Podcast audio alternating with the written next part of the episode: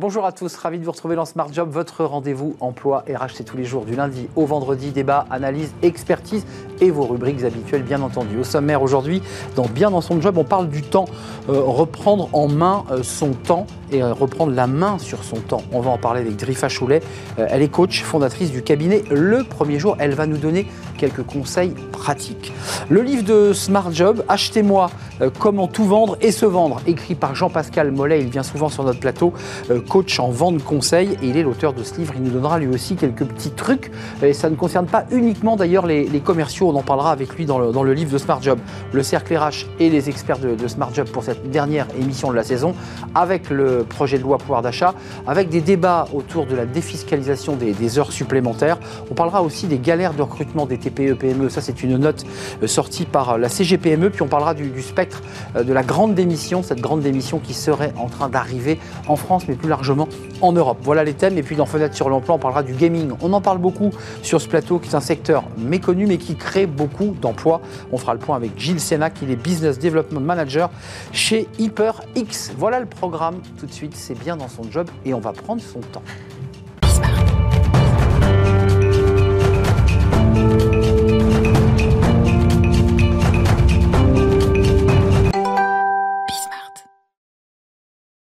Bien dans son job et j'ai envie de dire bien dans son emploi du temps, dans, dans, son organisation de vie. Et on en parle justement avec euh, Drifa Choulet.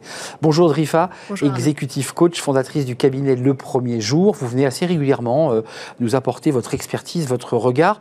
Euh, c'est quoi votre idée à travers cette idée de reprendre en main à la fois son agenda? C'est de prendre le temps? C'est de séparer l'essentiel du, du futile?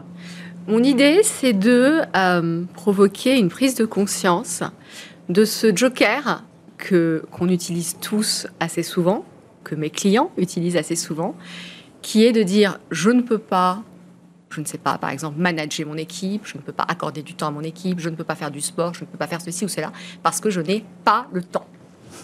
Donc l'idée, c'est de voilà, c'est de cette prise de conscience et de se dire qu'on a une part de, j'allais dire, de libre arbitre, peut-être de de rôle à jouer plus actif dans ce rapport au temps en entreprise. Alors, ça, veut dire quoi? C'est une forme de résignation finalement? Euh, la, machine n'avance pas quand on dit ça? La machine n'avance pas et c'est effectivement un petit peu le hamster dans sa roue. Euh, si à aucun moment personne ne vient arrêter la roue, euh, bah, qu'est-ce qu'il va faire? Il va continuer à tourner. Donc effectivement, c'est d'aller contre cette résignation et se dire que bien sûr, on est sursollicité, surdemandé, surengagé, mais qu'il y a une part de d'action que chacun peut prendre individuellement pour un, un meilleur fonctionnement collectif. Mais euh, c'est assez concret parce que ceux qui nous regardent le disent et nous-mêmes on le dit. C'est-à-dire mm. qu'on est tous prisonniers de cette phrase j'ai pas le temps, j'ai le temps de rien. Euh, qu'est-ce qu'on risque à ne pas se remettre en question? J'ai envie de dire qu'est-ce qu'on risque si on n'écoute pas les, les, les, conseils de Rifa Choulet et de quelques autres? Je voudrais revenir peut-être juste un petit peu en arrière. Les, les anglo-saxons ont un terme que j'aime beaucoup, je ne trouve pas forcément l'équivalent français, qui est le business. Le fait de d'être d'une certaine manière valorisé par le fait d'être occupé, voire suroccupé. Hmm. Ça donne du pouvoir. Une forme de pouvoir. C'est effectivement une croyance, une croyance qu'il est important de, démonter, parce que cette suroccupation, qu'elle soit réelle ou pas, est en fait porteuse euh, d'assez peu de recul et au final d'un fonctionnement qui peut être délétère d'abord pour la personne, au plan psychique, au plan physique, au plan de la performance, mais également pour les organisations en fait. Euh, juste d'un mot, parce qu'on va quand même, vous allez nous donner quelques conseils pratiques, parce qu'il y a quand même des choses à faire très concrètes, et je pense que vous accompagnez vos clients là-dessus. Euh, c'est assez compliqué, on ne sait jamais si c'est l'organisation qui nous écrase, ou effectivement si c'est nous-mêmes qui nous créons finalement d'une forme de, de, Effectivement, on est dans la petite roue et on tourne tout seul. C'est quoi? C'est l'organisation, vous qui avez un peu de recul, c'est nos modèles, c'est les process, c'est tout ce qu'on nous oblige à faire, ou c'est nous-mêmes qui sommes prisonniers de cette espèce de, de phrase terrible? Moi, je suis assez, euh, fan, assez fan du, de l'art de la nuance et je crois qu'il y a un peu des deux. Il y a évidemment des organisations qui, encore plus lorsqu'elles sont très grosses, ont une forme d'inertie et exercent une forme de poids. Mais il y a également ce que chacun d'entre nous, chacun dans l'entreprise peut être amené à faire. Je vais vous donner un exemple. J'ai un certain nombre de clients qui me disent, tu vois, j'ai trois réunions en même temps dans mon agenda. Mmh évidemment, je sais que je ne vais pouvoir en assister qu'à une seule. Et le fait de les avoir dans l'agenda. On fait qu'un repas le midi. A priori. Le fait d'en avoir trois dans mon agenda me stresse. Et la question que je pose, c'est mais pourquoi n'en refuses-tu pas deux qui vont disparaître de ton agenda? Vous voyez, ça commence. Parce qu'il les a en fait sur, ça. sur le. Mais là, vous soulevez un, un point très intéressant, c'est la gestion des agendas. Parce qu'on découvre des, des décideurs euh, qui, pour le coup, ont des collaborateurs ou tristes qui gèrent leurs agendas, et on s'aperçoit que c'est même plus haut qu'on la main sur leur agenda. Absolument. Mais ça crée d'ailleurs. c'est ce terrible. C'est terrible. C'est terrible. Voire, il y a même des situations pires que celle-là. C'est qu'en fait, on peut, avec les agendas partagés, je pourrais voir votre agenda si vous le partagez avec moi. Et donc, je pourrais vous coller des réunions dans tous les créneaux qui seraient libres dans, dans votre agenda. Hum, Et là aussi, il y a une part de, de perte de contrôle. Non, mais c'est un vrai sujet de macro parce que s'il faut que la collaboratrice qui travaille avec le décideur ait elle aussi une finesse, euh, un équilibre de vie qui fasse qu'elle lui colle pas tous les quarts d'heure des rendez-vous, euh, qui fasse qu'à la fin de la journée, il n'a rien vu, il n'a même pas eu le temps de manger. quoi. Absolument. C'est ça le vrai danger. hein. Et oui, certains dirigeants qui ont un peu plus, je dirais, la finesse de cette situation, gèrent effectivement leur agenda, typiquement en se bloquant des plages de réflexion, par exemple. Ouais, c'est ça, il n'y a, y rien. À ce moment-là, à leur assistante ou à eux-mêmes, je ne déroge pas à ce temps qui est un temps de réflexion sur le temps long, par exemple. Euh, qu'est- Qu'est-ce qu'on peut faire concrètement? Vous nous avez dit déjà euh, éliminer deux rendez-vous qui sont à la même heure Oui. et en consacrer et consacrer son temps bien concentré euh, à, à celui qui quoi, qui est le plus important, qui est, qui est- qui est le plus urgent peut-être, je sais pas? Important. Je Ah oui. crois qu'il importe de distinguer l'urgent de l'important. C'est le président Eisenhower qui disait que ce qui est urgent est rarement important, et inversement. Et donc effectivement, c'est un axe de, de réflexion très intéressant de prendre par exemple sa liste de tâches et de se dire là-dedans qu'est-ce qui est urgent, qu'est-ce qui est important, à quoi est-ce que je dois me consacrer? Et comment, typiquement l'important, le temps long notamment, comment est-ce que j'y consacre du temps par exemple? En fait, pour répondre à votre question Arnaud, moi ce que je fais faire à mes clients très régulièrement, c'est une analyse de leur agenda. Je leur fais sortir leur agenda sur les 3-4 semaines écoulées Intéressant. et je leur demande bah alors voilà, qu'aurais-tu concret. dégagé. Cette réunion, tu étais vraiment obligé d'y être. Le point individuel que tu as fait sauter avec tes collaborateurs, Celui-ci, il fallait le faire. celui-ci, il fallait le faire. Hmm. Et ensuite, je leur demande de prendre leur agenda sur les 3-4 semaines à venir et de planifier des plages de focus time, de sport, de points individuels, Hmm. En vraiment, en, en donnant de la place à ce, à ce qui est vraiment important en fait. Ce que vous nous dites, enfin ce que vous leur dites d'ailleurs à vos clients, c'est finalement de ne pas subir. C'est ça l'enjeu, c'est de, de se réapproprier non seulement son temps, mais d'abord ça passe par son agenda. Oui, C'est ne pas subir. c'est ne pas euh, subir. et d'éliminer. Euh, quand même, est-ce que l'être humain, on a un petit peu de recul, est-ce qu'il ne va pas à la facilité quand même? Après tout, il se dit un entretien individuel, bah, c'est pas si simple parce que ça demande de l'engagement, ça demande en même temps une réunion un peu collective où je peux quand même m'asseoir assez tranquillement et un peu regarder les mouches voler. Je synthétise. C'est confortable. Vous voyez, est-ce qu'il n'y a pas aussi un travail sur soi-même amené Oui, tout à fait. Mais vous avez tout à fait raison que certaines discussions individuelles, qui vont pas forcément Ouais. toujours être très agréables et être plus engageantes, Ah oui. voilà. Mais j'ai envie de vous dire, quand on est décideur, Ah oui. on est manager, Ah oui, ça fait partie du job On est d'accord. et ça fait partie de mon job que de, de dire justement ce genre de choses. Donc, par où commencer? Parce que ça, c'est un élément important avant de nous quitter. Vous nous dites, moi, je leur fais dérouler leur agenda et ensuite, on, on- on raye des choses. Mm. Puis après, il faut le mettre en pratique. Donc, ça veut dire qu'il faut que vous revérifiez quand même, j'imagine, avec un, un- un petit temps de passage en disant, tiens, on va re-regarder où vous en êtes. Parce que c'est bien beau de le dire à sa coach, puis c'est peut-être parfois plus difficile de le faire en vrai, non? Bien sûr, complètement, c'est vraiment une discipline à avoir, mais c'est euh, de se dire finalement, voilà, ce, temps de focus time que j'ai pris, par exemple, où je suis allée réfléchir à mon plan stratégique, éventuellement dans un endroit sympa, qui soit pas le bureau, qui soit pas chez moi. Finalement, c'était assez- c'était pas mal en fait. J'ai avancé. Et c'est comme ça que ces prises de conscience dont je vous parlais au début se créent et permettent de créer l'habitude. Alors, euh, ça c'est important parce qu'on va terminer avec les vacances. Euh, bah oui, c'est la dernière émission de la saison. On a fait une très très belle saison. Vous faisiez partie de- des invités qui sont venus régulièrement ici. Comment on utilise les vacances à venir? Parce qu'il y y a mille écoles. Il y, a, il y a ceux qui débranchent, il y a ceux qui ne débranchent jamais. Il y a les- toujours les deux téléphones ouverts. On continue à travailler. Enfin, c'est quoi les conseils que vous nous donnez là avant de partir? Alors moi, je suis une fervente euh, partisane d'une déconnexion, mais d'une déconnexion intelligente. Euh, par exemple, sur ce sujet du temps, d'apprécier des plages de temps non planifiées, justement. Pour peut-être aussi, vous savez, Arnaud, vaincre un peu cette angoisse Hum, que peuvent vide. avoir certains du vide. Oui, bien sûr. Et de se dire, bah, finalement, ce temps où je ne vais rien faire, on sait que le cerveau continue à travailler en arrière-plan. Hmm. Et qu'à la rentrée, on viendra à la fois rechargé et probablement plein de nouvelles idées. Donc ça veut dire qu'il faut se laisser aller, pour le dire simplement. On peut laisser le téléphone de côté. Faites partie de ceux qui disent euh, on a le droit de le regarder pour, essayer de se fixer des règles le soir quand même pour regarder ses mails. Oui. Vous autorisez ça, Dérifa Choulet Parce que certains sont en train de ranger le téléphone là. Non, alors moi j'autorise à faire comme on le sent. Autrement dit, si notre instinct nous dit j'ai pas du tout envie de le regarder, c'est ok. Pas. Et que si à contrario on se rend malade parce qu'on se dit que peut-être on a loupé quelque chose, ne nous l'interdisons pas en fait. Euh, est-ce qu'il faut aussi organiser des plages horaires? Ça c'est un sujet que posent souvent les, managers et femmes dirigeantes, d'organiser des plages horaires de déjeuner avec ses enfants lorsqu'on a l'âge de déjeuner avec eux. Parce que c'est vrai que c'est souvent un moment très particulier et privilégié. Et les enfants le réclament. Et parfois, bon, j'ai pas le temps, je peux pas, je suis prise. Est-ce que ça, c'est un truc à sanctuariser aussi?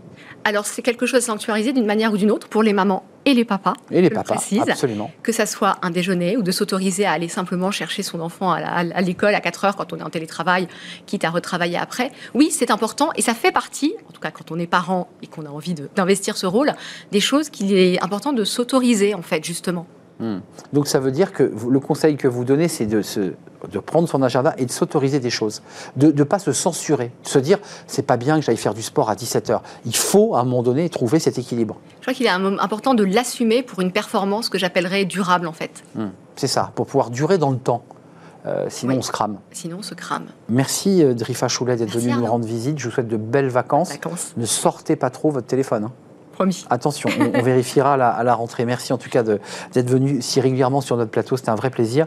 Euh, votre agence, enfin votre euh, entreprise de conseil et de coaching le premier jour. Merci, merci beaucoup. Et on, enchaîne évidemment, comme chaque vendredi, avec le livre de Smart Job. Alors on va parler euh, de vente, de se vendre d'ailleurs soi-même. On en parle, c'est tout de suite.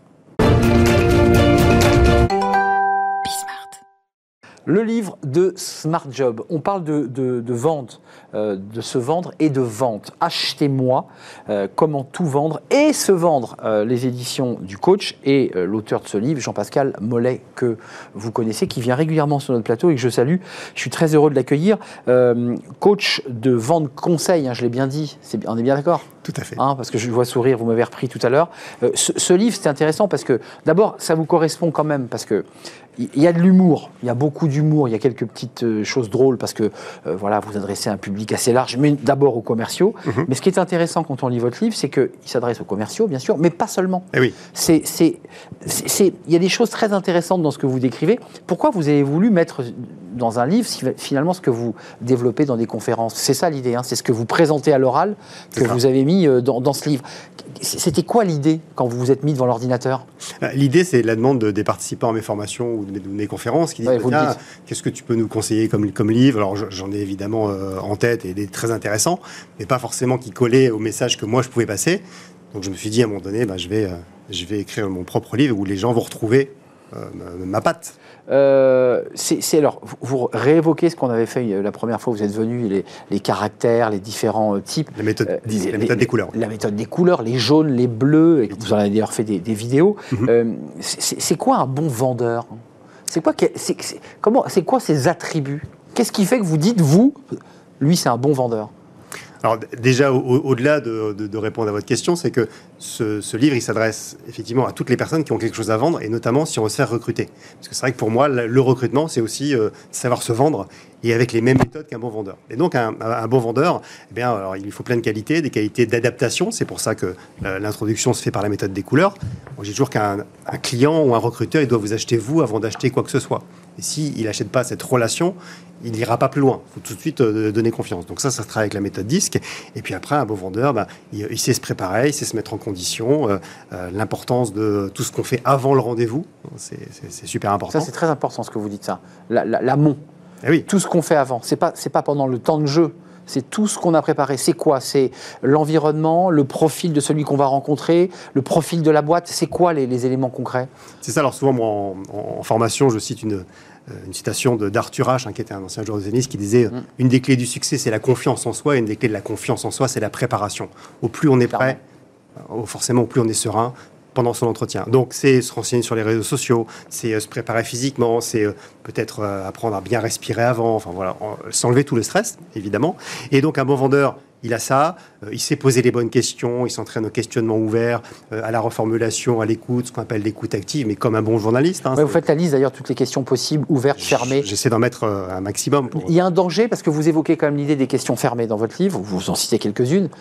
Dangereux ou pas? On attaque par, par des fermées parce que ça, ça dépend ce qu'on cherche, c'est ce que vous dites. Une fermée, c'est ça peut être utile parfois, Alors évidemment, on a besoin des questions fermées, mais qui arriveront beaucoup plus à la fin de l'entretien. pour le oui ou pour le non. closer, c'est c'est oui ou non. Mais quand je veux apprendre à connaître la personne en face de moi et lui proposer quelque chose ou lui vendre quelque chose, ben, il vaut mieux la faire parler et donc lui poser des questions ouvertes. Un journaliste, s'il pose des questions que des questions fermées, il aura des oui et des non. Il n'aura pas beaucoup d'informations, comme un médecin. Voilà. Donc en fait, on est dans cette dimension-là. Euh, vous donnez aussi des, des- le- le- être différent au premier contact. Ça, je trouve ça aussi intéressant parce que euh, c'est aussi savoir se distinguer euh, sans non plus abrutir la personne de mots. C'est quoi la subtilité? Ça se joue dans le regard, ça se joue dans le timbre de la voix, ça se joue dans, dans, dans le langage non verbal. Et dans le recrutement aussi, d'ailleurs, hein, c'est important. Évidemment, hein, on sait qu'un un recruteur, déjà dans les cinq premières minutes, il sait déjà, sans poursuivre l'entretien, s'il y a des chances de travailler avec la personne ou pas. Donc là, la méthode des couleurs est importante. Et puis après, dans ce qu'on trouve dans le livre, c'est quatre méthodes un peu différentes pour se présenter. Notamment, moi, une méthode que j'aime bien et que j'utilise un petit peu partout, c'est la méthode de l'analogie. C'est être capable d'expliquer son métier à travers une image. Moi, je dis par exemple que je suis un magicien, que je fais apparaître les clients et disparaître les objections. Hein, C'est ce qu'on trouve aussi sur mon profil LinkedIn, mais voilà, c'est forcément être marquant plutôt que de parler de la pluie et du beau temps et, et de la circulation comme bison futé. Quoi. Exemple de formulation, aujourd'hui mon métier c'est d'être votre GPS euh, et de vous faire choisir le bon emplacement, les bons matériaux, la bonne disposition, en, on va, en vous facilitant le chemin pour arriver rapidement à destination, votre future maison.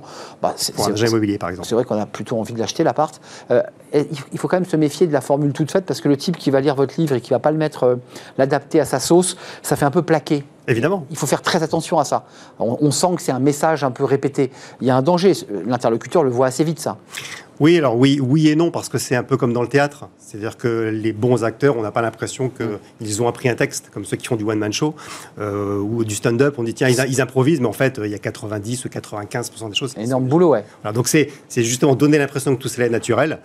Et euh, c'est du travail et l'entraînement. Il y, a, il y a une chose intéressante, alors qui touche les journalistes, parce que ça fait écho évidemment à notre travail quand on fait des enquêtes, mais vous, vous parlez aussi de la difficulté d'accéder à l'interlocuteur à qui on veut parler. Alors là, c'est vraiment le. Ça, ça- là, la prospection, La oui. prospect, hein, c'est les prospects, c'est les commerciaux qui vont chercher le client.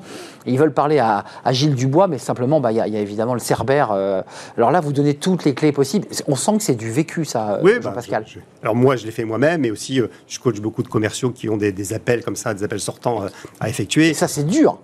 Oui, alors c'est- dur, mais ça fonctionne toujours, hein, évidemment. C'est du temps, c'est de l'énergie, et c'est vrai qu'il y a des techniques qui fonctionnent mieux que d'autres. Ouais, enfin, sans, sans spoiler votre livre, vous donnez deux, trois petits Non. trucs parce que vous faites style. On appelle la collaboratrice qui, qui- qui bloque et, et vous faites croire en fait que vous le connaissez bien et que vous, et que vous deviez le rappeler. Et vous, on l'appelle par son prénom, C'est ça. et sans citer son nom.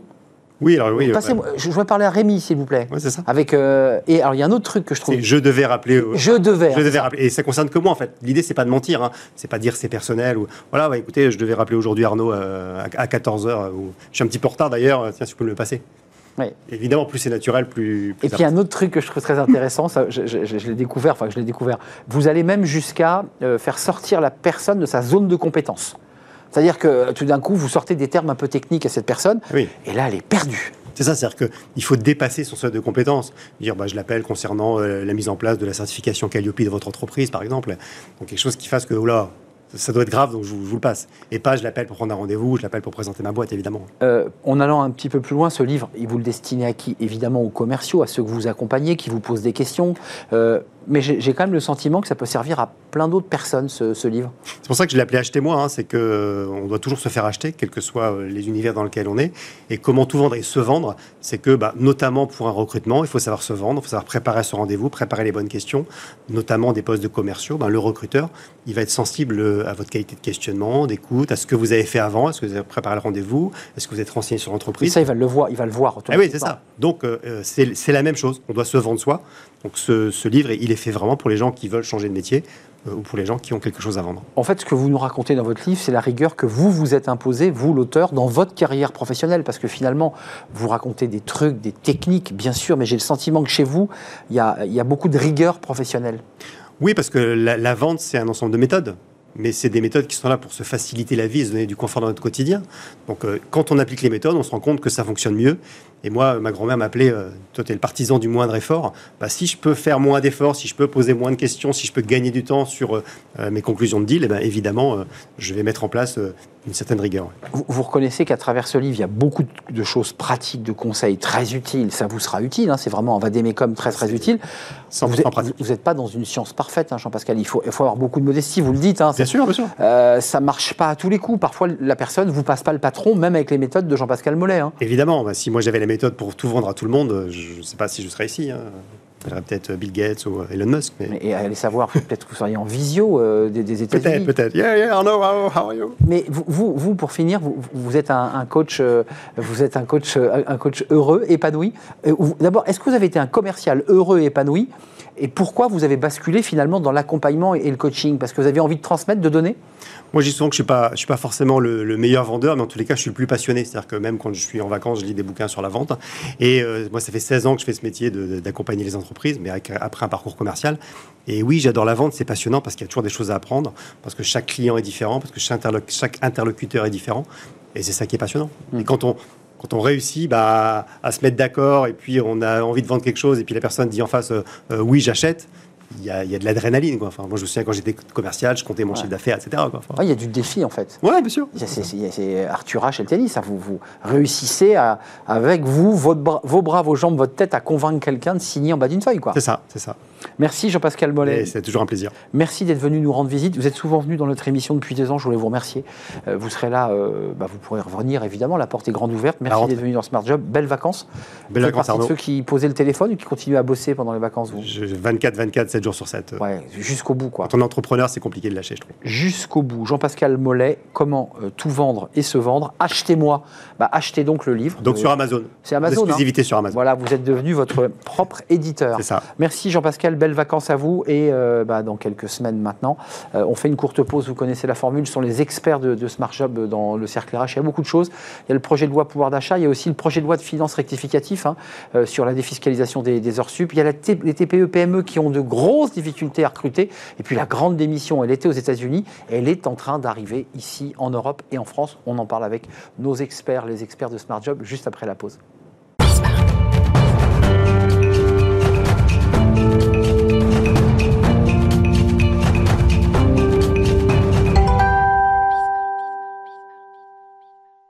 Le cercle RH et les experts de Smart Job, comme chaque vendredi pour balayer l'actualité. Alors, avec un focus évidemment autour de ce projet de loi pouvoir d'achat, c'est compliqué, c'est lent, euh, les débats traînent, mais il y a quand même cette idée d'améliorer la situation des, salariés. Et, puis, on parlera des TPE, PME qui ont beaucoup, beaucoup de mal à, recruter et de la grande démission, le spectre de la grande démission qui arrive en Europe, euh, qui frappe là réellement euh, l'Europe et la France. On en parle avec mes, invités qui sont un petit peu des, des habitués de l'émission, on peut le dire là très franchement. Marine Balançard, merci d'être avec nous. Vous êtes directrice générale du cabinet Ariséal euh, et vous travaillez sur euh, la décision Rappelez-nous le titre de votre livre, j'espère qu'on va Décider, le voir. ça se travaille. On ne n'est pas bon décideur, on le devient. On, travaille sur la décision sous toutes ses coutures. On le voit, édition Erol. Euh, et vous écrivez beaucoup dans des, papiers, des chroniques dans la presse. L'Obs. Et l'Obs. Olivia Copin, bonjour Olivia.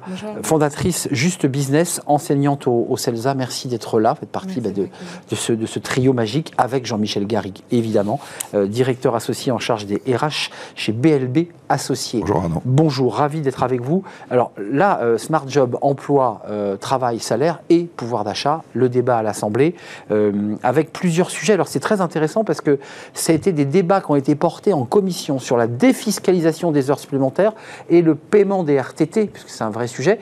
Mais, mais, mais, mais, le législateur a dit, attendez, c'est pas du tout dans le texte pouvoir d'achat, ça sera dans le projet de loi de finances rectificatif, parce que ça aurait une incidence sur les, finances publiques, ça va sans dire. comment, comment vous regardez, avant de parler de ces deux sujets qui sont très précis, ce débat pouvoir d'achat. Parce que ce qui est posé dans l'hémicycle, quand même, avec la femme de ménage, députée, qui a interpellé, vous avez vu les, députés Renaissance en disant Mais est-ce que vous avez déjà été payé dans votre vie 800 euros En blaguant, elle a dit pas par jour, mais par mois. Enfin, il y a quand même un rapport au travail sur euh, qu'est-ce que le travail? Comment, vous, comment vous le ressentez? Les débats à l'Assemblée sur le pouvoir d'achat sont pertinents puisqu'il euh, y a un véritable sujet. C'était le cas de, enfin c'était dans les débats de la campagne présidentielle présidentielle, mais c'est bien antérieur en fait. Euh, c'est même ça date du premier mandat d'Emmanuel Macron qui avait fait pas mal progresser le pouvoir d'achat. Et là se rajoutent en fait aux problèmes structurels intérieurs des problèmes géopolitiques.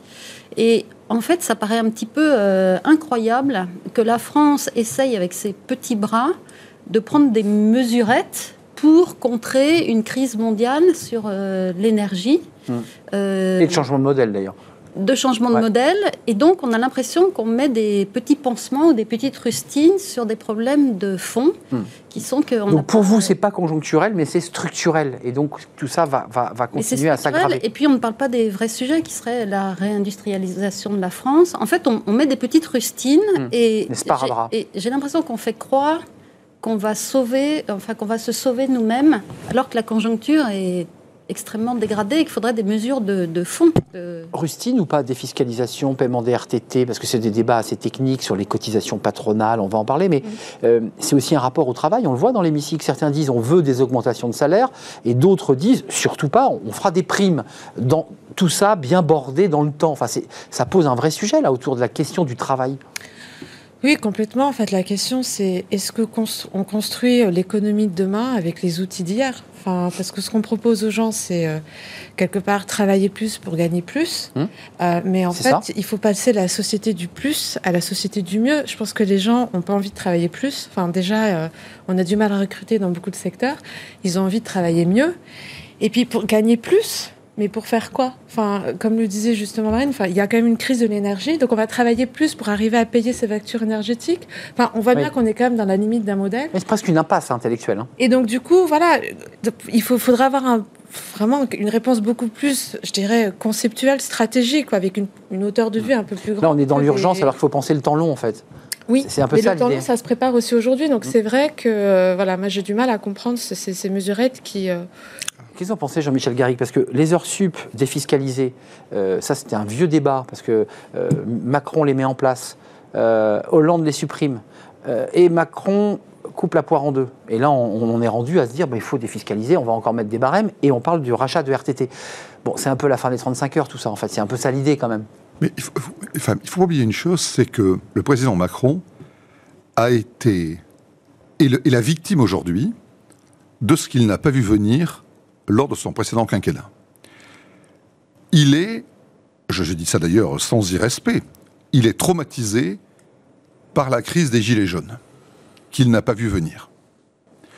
Où il s'est rendu compte que peu, pour beaucoup, pouvait être important pour la majorité. Mmh.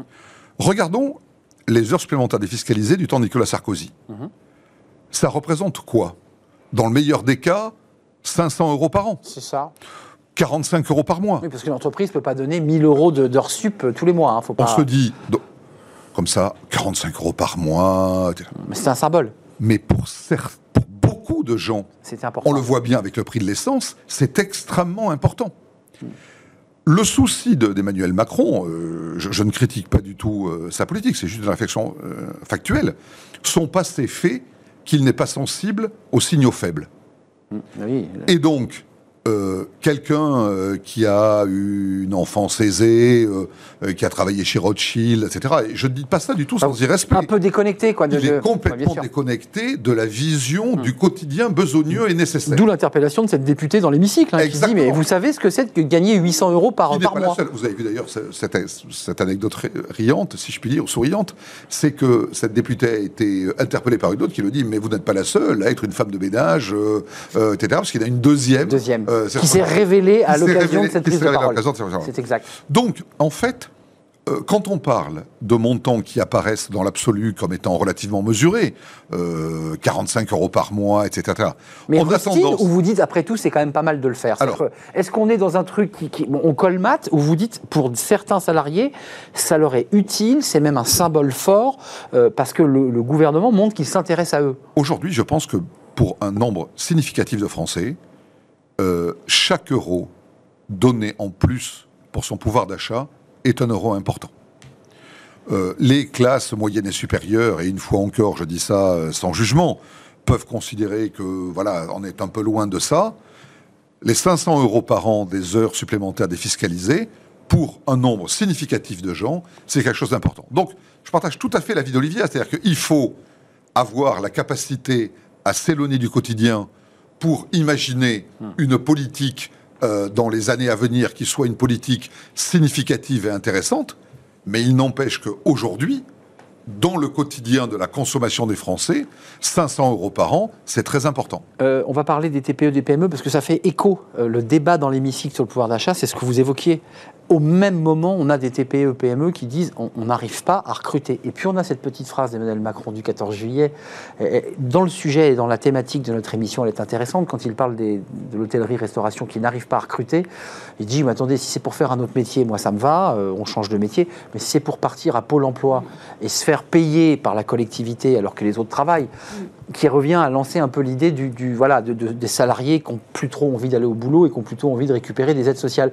Elle vous a heurté ou vous dites qu'il a peut-être pas tort, Emmanuel Macron bah, c'est vrai qu'il y a un problème. Euh, On la voit, la phrase, hein, d'ailleurs. Oui, à un certain niveau de salaire, il y a effectivement un problème. C'est-à-dire que ça coûte plus cher aux employés d'aller travailler parce qu'ils doivent payer des gardes d'enfants ils doivent euh, payer des dépenses donc, ils restent de gasoil. Et donc, en fait, ils travaillent un petit peu pour ah euh, ah le système et puis ils se mettent, ils s'arrêtent dès que possible parce que faire garder des enfants coûte une fortune.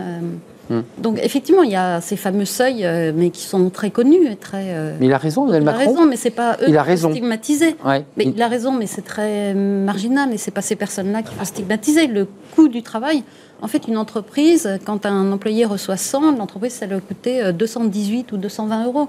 On a le coût du travail le plus élevé d'Europe. C'est vrai. Il y a un problème. De personne ne remet, personne remet en question d'ailleurs le débat sur les cotisations, sauf que sur la défiscalisation des heures sup et des RTT, vous avez vu que euh, la, CPME et le MEDEF vont très loin. Ils disent qu'il faut défiscaliser de cotisations patronales et sociales, puisque certaines heures sup sont déjà défiscalisées sur le social. Il faut aller au bout, il faut retirer les charges se repose aussi le débat de notre coût de travail, à travers tout le débat qu'on a sur le pouvoir d'achat. Je ne sais pas, Jean-Michel Garrigue, Olivia Copin, qui veut... Allez-y, allez-y. En fait, on se rend compte que les secteurs d'activité, par exemple dans lesquels euh, la crise de l'emploi est une crise majeure, on, il y a des centaines de milliers d'offres d'emploi qui ne sont pas satisfaites. Clairement. Quelle est la caractéristique de ces secteurs? Pour l'essentiel, ce sont des secteurs qui imposent des suggestions liées à l'emploi des horaires de travail décalés, des rémunérations souvent un peu faibles, etc. Ce qu'a appris la période euh, de, la, de la pandémie, de la Covid, des confinements, c'est que ces salariés, on va dire, très opérationnels, très, euh, comment dirais-je, en lien avec l'activité de l'entreprise, se sont rendus compte qu'il avait une autre vie que celle qu'ils connaissaient depuis 10 ans, 20 ans, 30 ans. Je connais. C'est pas la flamme sur la caverne. Ils ont vu la, ils ont vu le, mm. vrai ciel en fait. Hein. c'est Platon. Hein. Il y, a de ça. Hein. Mm. Je connais beaucoup de gens dans le monde du BTP, dans le monde de la, de ce qu'on appelle les CHR, les cafés, hôtels, restaurants. Eh bien, ils ont tiré la prise. Mais, ah oui. Euh, mais même des restaurants. Euh, de, de, très grande qualité, des étoilés Michelin, etc., etc., qui n'arrivent pas à trouver des collaborateurs, qui disent nous, on veut plus travailler euh, le, soir, la nuit, le week-end, etc., etc. Et donc, ce qui était auparavant des compléments de revenus, c'est-à-dire des gens, alors il y avait les gens qui travaillaient à temps plein, puis il y avait tous les gens qui trouvaient des compléments de revenus à temps partiel mmh. pour faire des équipes qui se complétaient sur un nombre d'heures convenu au départ et qui permettaient d'assurer des services euh, en permanence. Le nombre de restaurants, allez voir sur les réseaux sociaux, mais je peux vous en donner des exemples, qui ouvraient par exemple 7 jours sur 7. Mmh, il ferme. il, ferme. maintenant un ou deux jours par semaine parce qu'il ne trouve plus de personnel. Olivia Copin, c'est vous qui avez fait le lien en fait entre bah, cette espèce euh, d'esprit où on n'arrive pas à recruter, les gens veulent plus aller bosser. Bah oui, parce que déjà que les gens veulent pas travailler, alors pourquoi ils voudraient travailler plus, Mais c'est vrai qu'il y a, y a quelque chose. En fait, on est vraiment dans un décalage. On, on prend des outils d'hier pour répondre en fait à des problématiques qui sont complètement. Euh, voilà, je, pense que la question n'est pas du tout là. En fait, je pense que dans la hiérarchie des valeurs aujourd'hui, le bien-être est passé devant le travail. Donc du coup, les salariés, ce qu'ils veulent, c'est pas travailler plus. Déjà, ils veulent travailler dignement. Donc mm. ils vont pas ou différemment. Ou différemment. Alors déjà dignement, c'est-à-dire déjà par rapport à ce que je travaille, est-ce que je peux avoir un salaire digne? Je vais pas travailler encore plus pour deux, trois. Alors même si je suis d'accord, chaque euro compte, mais euh, Mmh, quand même vrai. la question de la dignité elle est importante. Ensuite, c'est l'équilibre vie pro, euh, vie euh, Perso. vie perso. Donc c'est c'est la restauration est un très bon exemple. Ils ont on a beau augmenter les augmenter les, les rémunérations, pour autant les personnes ne veulent pas euh, ne veulent pas prendre les postes. Les chiffres TPE, PME, note de conjoncture de CPME. Donc, Il était sur notre plateau euh, avant-hier, le, le président de la CPME. Euh, ces chiffres sont assez atterrants. Euh, 51% des dirigeants interrogés cherchent à embaucher. 94% d'entre eux éprouvent des difficultés à recruter, à recruter des profils. Ça, assez- on reste en fait sur tous les débats qu'on a eu depuis presque un an ensemble. Et 24% des dirigeants sont confrontés à un turnover important. Euh, c'est intéressant parce que le chiffre 94, on le sait, mais en plus, il y a du turnover. C'est-à-dire que les gens viennent bosser et s'en vont. Mm. C'est- quoi le- le- le- les ferments de cette espèce d'instabilité permanente? Mais que les TPE, PME aient du mal à recruter, elles ont toujours eu du mal à recruter. C'est vrai. Et on a vu ensemble un sondage sorti grandes écoles où veulent travailler les jeunes diplômés. vrai. C'est chez L'Oréal, chez Google, chez pas dans les Ouais, TPE, PME. Donc on avait euh, stigmatisé un petit peu un manque d'imagination de ces jeunes diplômés ou un manque de prise de risque. Ou parfois un manque de marque employeur aussi de certaines entreprises. Il y a peut-être aussi un, c'est travail à faire. Et puis c'est Oui. c'est des, Les deux, mon capitaine, non? puis c'est des questions fermées.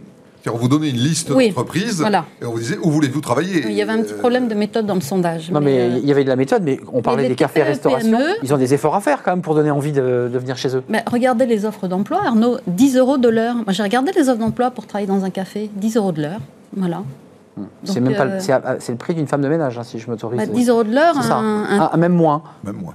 D'accord. Bah, c'est vrai que c'est pas Voilà. motivant. Donc, euh, non. on dit qu'ils ont augmenté leur salaire. Moi, regardez les petites annonces. hein. Hmm. Et effectivement, Donc, il y en a des il y milliers. a, un- il y a quoi? Il y a un trompe-l'œil aussi sur les salaires? Parce qu'on nous dit attendez, il y a du, des, Non, des mais- NAO, tout a augmenté, les salariés, les Non, mais chiffres de les charges lycée. euh, sociales sont Mais énormes. mais c'est une question euh, de statut euh, social global et c'est en lien avec euh, un des sujets qu'on va aborder euh, sur la grande la grande émission, mais etc. sur- les trois se tiennent en fait. Euh, bien les sûr. trois se tiennent absolument.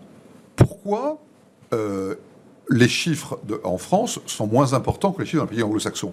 Parce que dans le pays anglo-saxon, vous n'avez pas de protection.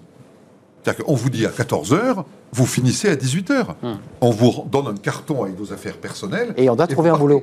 Pourquoi voudriez-vous que dans l'autre sens, le salarié ait une vision différente du rapport avec l'emploi En France, on est dans la... je- Une fois encore, c'est une C'est notre modèle objective. social.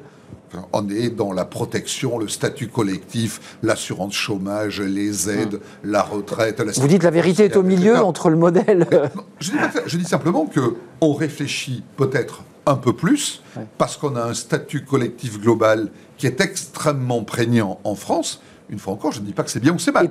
C'est juste un constat. Dans les pays anglo-saxons, dans les pays scandinaves, etc., euh, euh, vous n'êtes plus rien si vous n'avez plus d'emploi. Ça joue en faveur de l'employeur, mais euh, quand la conjoncture Oui, le- le marché se tourne, fluidifie. se retourne là, eh bien ça joue en faveur du salarié. Hmm. Pourquoi voulez-vous que le salarié de- ne dise pas à son employeur ben, je m'arrête ce soir quand l'employeur peut le faire En France, les préavis, les protections sociales, les assurances chômage, etc., etc., on est forcément à la fois, on devrait être moins craintif parce qu'on a derrière euh, de quoi subvenir, mais d'un autre côté, on est habitué à une Ouais. protection collective qu'on Ouais. ne connaît pas du tout dans ces pays-là. vous en pensez quoi, Olivia Copin? Parce que même le président Macron a évoqué une deuxième réforme, vous avez vu, là, et c'est dans les tuyaux, il y a eu cette réforme dont les décrets sont arrivés, et une deuxième réforme de l'assurance chômage, où globalement il dit, bon, il faut aller un peu plus loin maintenant, quoi. Il, faut être un petit- il faut serrer un peu plus la vis. Alors oui, alors quand même, je note qu'aux États-Unis, qui est quand même le pays de la grande démission, Bah oui, on a va lancer le sujet. Aucun droit au chômage, les, les gens n'ont absolument pas le droit. Et pour 15 autant, ils jours pour certaines entreprises, parfois on a 15 Voilà. jours en fonction de... Après, bon, c'est vrai que le marché est plus souple, il y a moins de contraintes, donc on, retrouve aussi peut-être plus facilement un travail. Je pense que c'est vraiment euh, une vraiment une crise. on- on- c'est la c'est une crise de la reconnaissance et du sens, c'est-à-dire euh, à quoi sert mon travail et comment je suis reconnue dans ce travail. Euh, Crise exemple, mondiale euh, d'ailleurs, hein, quand oui, on voit les chiffres de la grande démission. mais par exemple, le- les métiers du service, euh, de l'autre côté de l'Atlantique, euh, ils sont payés gracieusement aussi grâce au, au, au pourboire. Enfin, le, le métier de serveur aux États-Unis est beaucoup plus valorisé qu'en France. Donc, c'est une question d'être reconnu.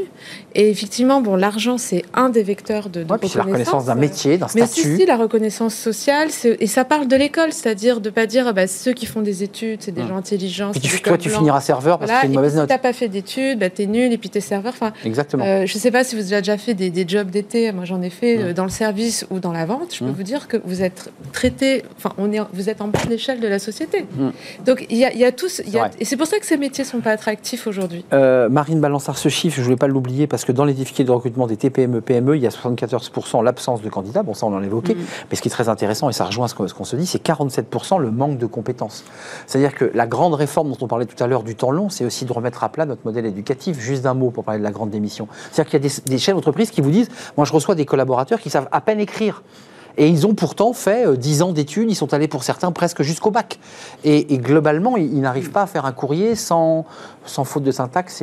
Enfin, c'est très inquiétant, Marine. Oui, les, oui, oui, mais les classements euh, de la France dans l'éducation euh, sont une catastrophe. Non, mais notre, notre modèle est malade. Donc, pour aller un peu loin dans notre histoire là. Le tout est malade. Les professeurs sont malades, les élèves sont malades, l'enseignement supérieur est malade. Quel, paysage sombre de, la société, quand même. On va dans le mur, mais... mais en klaxonnant. Oui, c'est ça. On est assez content de nous-mêmes, quand même. Exactement. Marine non, je ne dirais pas qu'on est content de nous-mêmes. Hein. Enfin, tout le monde est très inquiet. Hein. Plus euh, la gronde sociale. Enfin, moi, j'ai entendu cette année des parents qui ne veulent pas mettre leurs enfants à l'université de peur des grèves euh, dès le mois de septembre-octobre. Donc, mmh. euh, il y a quand même un énorme problème de, de confiance générale. Et 70% des Français ont peur des autres. Les Français ont peur des autres Français, 70%. Ipsos. On termine avec ce chiffre parce que je vois qu'on ait un peu le temps d'en parler. 30%, ça c'est un, chiffre euh, effectivement assez éloquent. 30% des salariés interrogés, Italie, France, Allemagne, Angleterre, sont susceptibles de quitter leur emploi dans l'année. Euh, on a parlé de la grande démission en France, alors le chiffre était 9% de mémoire, donc c'était mais là, on voit quand même qu'on est au-delà des 9, c'est 30. Mm. Donc il y a un phénomène quoi, européen où le niveau des salaires est trop bas, où le rapport au travail et d'évaluer, démonétiser C'est quoi le... C'est vraiment un, alignement des planètes avec une crise structurelle économique, vraiment du niveau des salaires nivelés par le bas. Et puis aussi une crise de sens, toujours, mais liée aussi en fait à, l'effondrement du monde tel qu'on l'a connu, c'est-à-dire euh, euh, le Covid, la guerre en Ukraine, aujourd'hui c'est les incendies. J'ai envie de dire bel été à tout le monde. Voilà, donc, euh, mais alors pas forcément parce qu'il y a une forme de résilience si on peut trouver un rebond, mais du coup forcément ça, ça a désordonné notre hiérarchie des, des, hmm. voilà, des, priorités. de nos vies. Ouais. C'est-à-dire que ça ne veut pas dire qu'on va vivre dans un monde horrible. Ça veut juste dire qu'aujourd'hui, mon travail n'est pas le centre de ma vie, hmm. comme la consommation ne va pas pouvoir être le centre. Je ne veux pas créer de polémique et qu'on s'engueule, mais j'entendais Jean-Michel Garry qui disait que c'était un peu notre modèle social et qui en était le responsable. C'est une espèce d'aisance, de facilité à pouvoir profiter, effectivement, et qui, parfois peut être un, élément négatif. juste aux États-Unis, pour le coup, il n'y a pas cette, il a pas ce matelas social. On est d'accord. Non, mais quand même les champions et c'est exact. La, grande émission. Et juste, je voulais rajouter aussi, il y a un phénomène qui est très intéressant qui vient des États-Unis. Ils appellent ça la ST C'est-à-dire qu'en fait, on fait plus d'entretiens annuels pour faire un peu le bilan. Euh, voilà, on va faire des entretiens pour inciter les personnes à rester. Hmm. Euh, c'est-à-dire oui, vu ça, ouais. la stay interview. Est-ce que tu te sens bien dans l'entreprise? Qu'est-ce que tu Surtout par pas, quoi. Voilà. Donc, euh, et ça, c'est bon, pourquoi pas? Il y a peut-être des outils pour essayer de, de, de, retenir les gens. Grande démission qui, touche l'Europe, tous les pays d'Europe, les pays développés de, de l'Europe. Alors, grande démission, quand on regarde dans le détail, euh, en fait, ça touche essentiellement les gens qui ont un très bas salaire. Oui. Ça touche les gens qui ont des mauvais managers. Et ça touche des gens qui n'ont pas de perspective de business. Ça fait du monde. Donc en fait, on est très très loin, si on regarde le détail des études, du cadre sub qui veut se, lancer dans la boulangerie ou la fromagerie. C'est pas du tout ça la grande démission. Oui, oui, Donc il y a vraiment. Et d'ailleurs, si vous regardez les préoccupations des Français, le le premier critère pour euh, le choix d'un boulot, c'est le salaire. Ça reste le salaire. Hmm.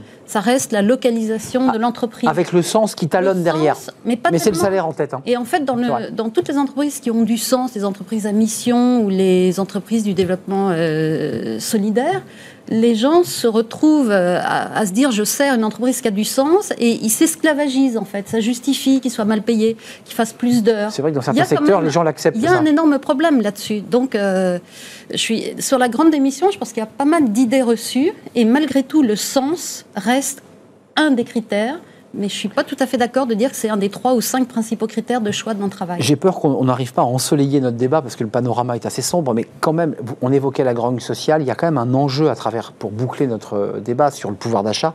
Le projet de loi, c'est quand même d'éviter qu'on ait en novembre une grogne sociale de l'ampleur des Gilets jaunes et que euh, la grogne soit telle que finalement les, le, le MEDEF euh, et Renaissance soient obligés un peu à, à la va-vite d'augmenter les salaires. Enfin, vous voyez ce que je veux dire? C'est-à-dire que c'est quoi le juste équilibre là? Parce que les primes vont arriver. Mais il faut augmenter les salaires. D'accord, non mais je, voulais vous entendre le dire. Il faut baisser les charges, il faut que l'État réduise son, sa folie de Son vouloir train de vie. pallier son Mm. train de vie et aussi arrête de dire qu'il peut contrer euh, l'ensemble de. Je vois les gros yeux de Jean-Michel. Garrigue. Non, c'est pas les grosses yeux. C'est le train de a- vie qui vous choque? Non, c'est pas du tout. Il n'y a pas eu de réforme de l'État. Ça c'est clair. Je partage tout à fait cet avis. Mais le souci, c'est que on commence à se rendre compte aujourd'hui. hein. Rappelons-nous les discussions sur ce plateau il y a de nombreux mois. Où va s'arrêter la dépense publique? On est d'accord Elle ne s'arrête pas. Évidemment, il faut augmenter euh, les salaires. Les entreprises disent ah ben non, il faut nous aider, il faut nous accompagner. C'est bien sûr. On Mais- est tout à fait d'accord pour augmenter les salaires, Mais aidez-nous. diminuer les charges. Tout à fait. Le débat revient hein, sur la table. Et hein. à ce moment-là, on va en être Eh oui. à 5, 10, 15, 20 Hum. milliards, etc. Et je pense qu'un jour ou l'autre, il va arriver un moment où on va nous dire Ça va casser. euh, on ne on ne peut plus le faire. Euh, c'est exactement la situation dans laquelle se trouve euh, un débiteur qui a accumulé euh, des emprunts pendant des années. Il n'est plus en capacité de rembourser. Alors que vous soyez puissant ou misérable, votre traitement se- sera différent. Bien sûr, Mm. la France n'est pas prête d'être déclarée en cessation de paiement. Mais je pense aussi que d'avoir à la fois un discours de Bruno Le Maire, de Christine Lagarde, des autorités européennes en disant attention, la France, euh, Mhm. bon, elle a peut-être dépassé un peu la norme, etc. Le quoi qu'il en Les coûte, taux remontent. le quoi qu'il en coûte a eu des effets incontestablement positifs pendant la période. Oui, mais là, là, de la pandémie. là, on peut plus tenir. mais il y a un pas moment, là, les mesures aujourd'hui qui sont. euh, Mais elles ont des coûts. Hein. Défiscalisation RTT, c'est un coût. 20 hein. milliards. 20 milliards, Ouais, 20 milliards. 20 milliards, Ouais. 20 milliards par-ci, bien. 20 milliards par-là, etc. Mais où va-t-on s'arrêter? Enfin, je, je ne dis pas qu'il ne faut pas le faire, je dis juste qu'il y a un moment Mais où il faut se dire. Votre euh, analyse, c'est la peur effectivement du président Macron de se dire comme j'ai peur de nouveau d'un embrasement, donc, donc je dépense. mais il, il a, Donc il a- j'a- j'affaiblis le Je ne pays. vois pas comment on va l'éviter. D'ailleurs, Poutine euh, a déclaré cette semaine que, du coup, une des, une- un des objectifs de la guerre en Ukraine, c'était aussi de déstabiliser les économies européennes Bien sûr. pour installer des gouvernements populistes. Donc, de toute façon, on C'est voit dit. bien que bon, bah, l'objectif est là. Donc, euh, c'est le deuxième effet de cette guerre en Ukraine, hein, c'est la déstabilisation et les mouvements sociaux euh, qui peuvent découler des difficultés économiques, puisqu'on n'a pas du tout évoqué le gaz, les énergies, qui vont venir évidemment gréver le Oui, pouvoir d'achat des mais Français. Je rappelle que c'est quand même euh, Emmanuel Macron qui a mis les gilets jaunes sur les ronds-points avec euh, La taxe des, carbone.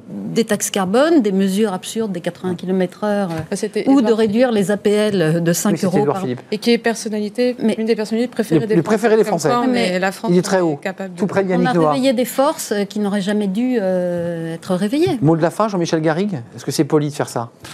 Le paradoxe de la France, c'est ça. C'est d'avoir à la fois euh, un président euh, qui a un taux euh, important, je dirais, d'estime, et puis de l'autre côté... Enfin, Le président, d'avoir- son, son- son- sa, popularité, euh, diminue. ouais, ouais, vraiment très basse, hein, il a 37% là. Mais, mais il ne faut, il faut pas se leurrer. Euh, ce qu'on vit aujourd'hui au Parlement est une innovation qui n'a pas existé depuis des années. C'est du jamais. C'est-à-dire l'existence de véritables débats démocratiques, quelle que soit l'opinion que l'on ait. On discute de ce qui doit arriver et de ce sur quoi on peut se mettre d'accord. Et on négocie ce qui est arrive, arrive à Et on faire voit l'Assemblée. et on voit d'ailleurs aux grandes dames des gens, Ça sera des députés, des députés de partis extrémistes euh, abondés selon les sujets. on s'arrange. Avec, mais bien, bien entendu. Un mot, vous n'êtes pas d'accord, pour conclure. hein. Oui, bah je ne sais plus ce que je voulais dire, mais on négocie, mais euh, oui, c'est la culture du compromis, mais on négocie sur des mesurettes, Ouais. c'est-à-dire Sur les en fait, ça, on, on envoie des paillettes pour cacher le manque de réforme de fond, le manque de direction, le manque de vision, et ça c'est inquiétant pour. euh, Pour Merci tout à le vous. monde. la Quatrième République, il n'y a jamais eu de, de, de- de réforme de fond parce qu'on passait son temps, quand dans la Troisième République, à essayer de composer Ouais. en permanence pour accoucher de réformes. De, de réformer, d'où la suppression de la, la bah, quatrième vers la écoutez, cinquième. euh, 75% des jeunes jeunes jugent l'avenir effrayant. C'est du jamais vu. Écoutez, euh, je, leur dis bel été à tous. Profitez bien de vos vacances quand même, euh, parce qu'on a quelques sujets qui nous, qui, qui nous attendent là à la rentrée, euh, tant sur le temps court et, la crise que sur le temps long. transformation du travail, transformation écologique. Il y a beaucoup, beaucoup de sujets. Merci à vous trois d'être venus si régulièrement dans l'émission Smart Job et dans les experts chaque vendredi. Ça a toujours été un vrai plaisir de partager ces moments avec vous. Merci à Olivia Copin, fondatrice Juste Business. J'ai réussi à le dire, hein, j'ai mis un peu de temps, enseignante au, au CELSA. Merci à Marine Balançard, directrice générale du cabinet Ariséal. Et merci à Jean-Michel Garrigue, euh, cabinet BLB Associé, euh, en charge des RH. Vous l'avez été vous-même euh, pendant de longues années. Merci à vous trois. Vous revenez évidemment quand vous voulez. La porte est grande ouverte. Elle sera fermée hein, après. Là, on est en vacances. C'est fini. Ne, venez pas la semaine prochaine. Ça sera fermé. Merci. à été, Arnaud. Merci, merci à vous trois. On termine avec Fenêtre sur l'emploi. On va parler du gaming. On en parle beaucoup depuis quelques jours, qui est lui aussi un secteur assez méconnu parce que c'est le et c'est le gaming et il est très créateur d'emplois. On en parle avec notre invité.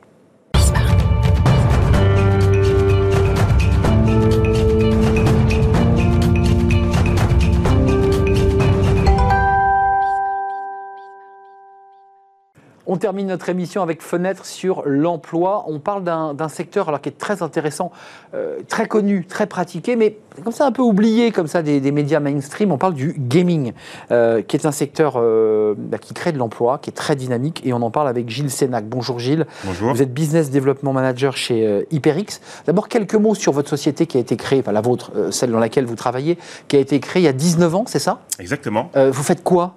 Euh, alors, pour vous le dire très brièvement, bah, HyperX, donc ça a été créé il y a 19 ans, comme vous l'avez rappelé là. C'est la marque de périphérique gaming d'HP. Alors, ce qu'on va fabriquer, c'est donc des claviers, des souris euh, et également euh, des tapis de souris. Et également des casques, excusez-moi.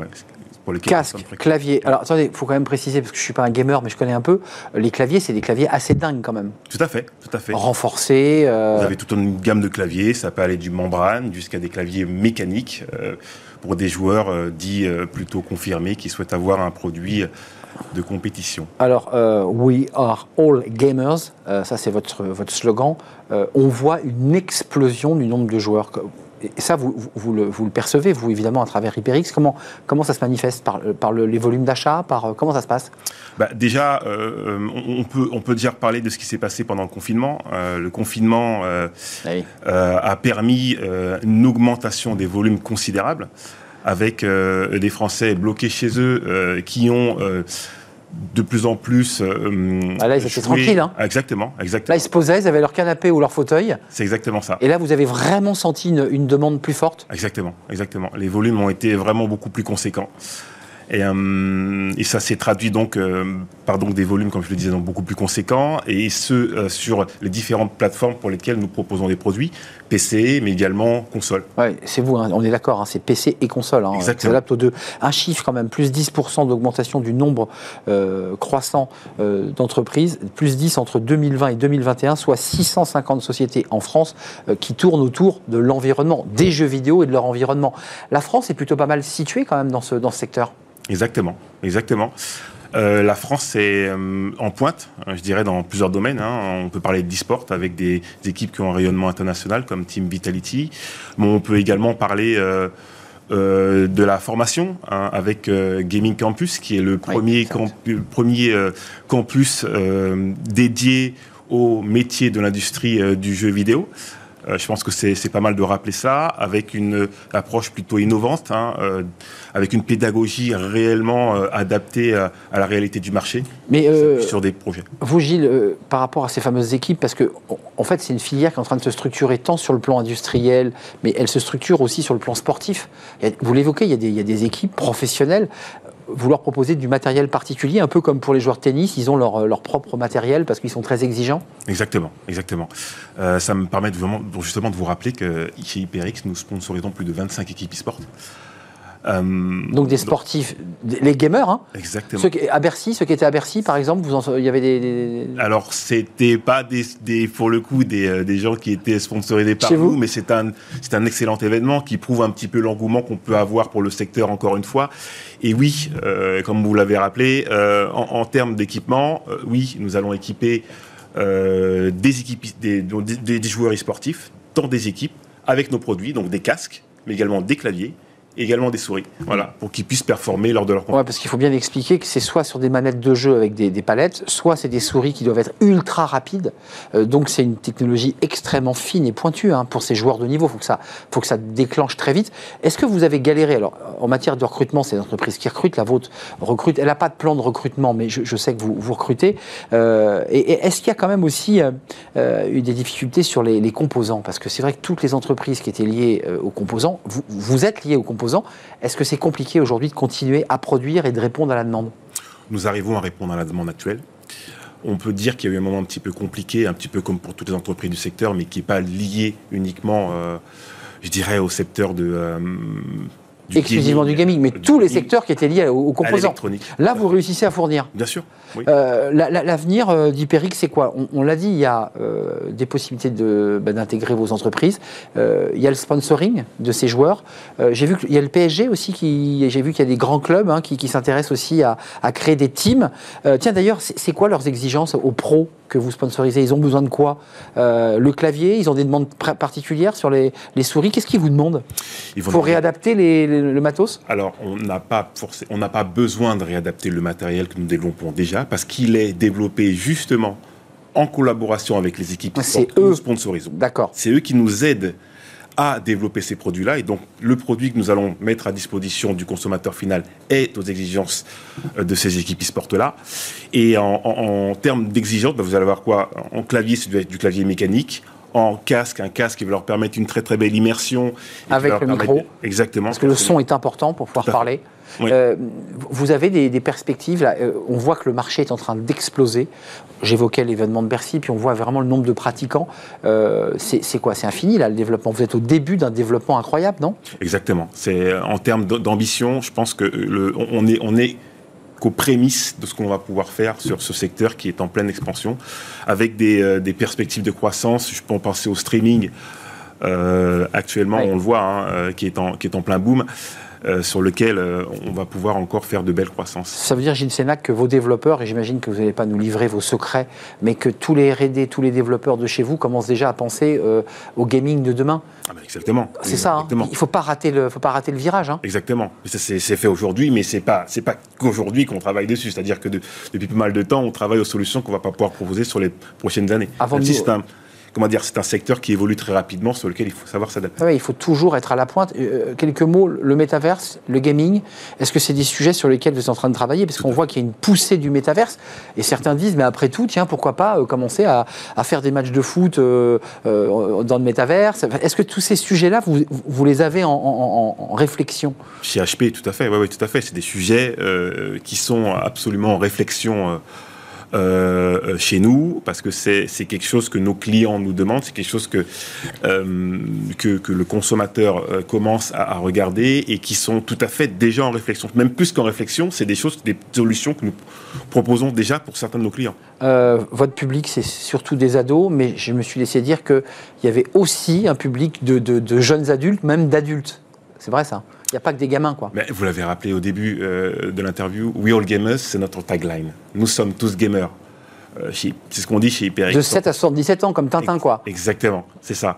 Donc ouais, il y a, on, a des, on a le gamer jeune, mais on a également des gamers beaucoup plus âgés. Donc euh, tout le monde joue. En France, pour le rappeler, c'est combien? C'est presque un Français sur deux qui joue. Attention, hein, c'est comme l'alcool à consommer avec modération. hein. L'idée, c'est pas passer ses nuits non plus devant la, la console et de, de bouffer sa vie, parce que c'est aussi un vrai sujet. Merci Gilles Sénac d'être venu euh, nous éclairer euh, sur à la fois le gaming et puis sur les enjeux technologiques que vous portez.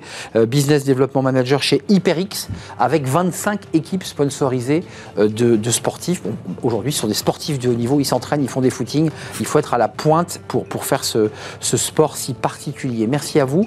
Euh, merci à vous tous. C'est la dernière émission de la saison. Je voulais remercier et prendre un tout petit peu de temps pour remercier tout le monde. Merci aujourd'hui à, Ulysse qui nous a accompagné une bonne partie de la semaine euh, à la réalisation. Merci à Thibaut pour le son. Merci évidemment à Fanny Griesmer. Euh, merci à Lily qui nous a accompagnés pendant, pendant six mois. Puis je voulais faire un petit clin d'œil à toutes les maquilleuses. Je ne vais pas pouvoir toutes les citer, mais je pense évidemment à Laure, je pense évidemment à Colline, je pense à quelques autres, à Alice, à Morgane, et je ne peux pas toutes les citer, qui nous ont fait beau pendant toute l'année, qui nous ont maquillés. Puis merci à toutes les équipes techniques euh, qui sont derrière, au-dessus, euh, les programmateurs de, de Bismarck et Aurélie Planex, la directrice de la rédaction. Voilà, le tour est complet. Euh, belles vacances à vous. Profitez bien. Attention aux coups de soleil. Et puis on sera là, nous, le, le 29 août, fidèles au poste pour de nouveaux rendez-vous de Smart Job. Merci à vous. Merci pour votre fidélité et je vous dis très belles vacances. Bye bye.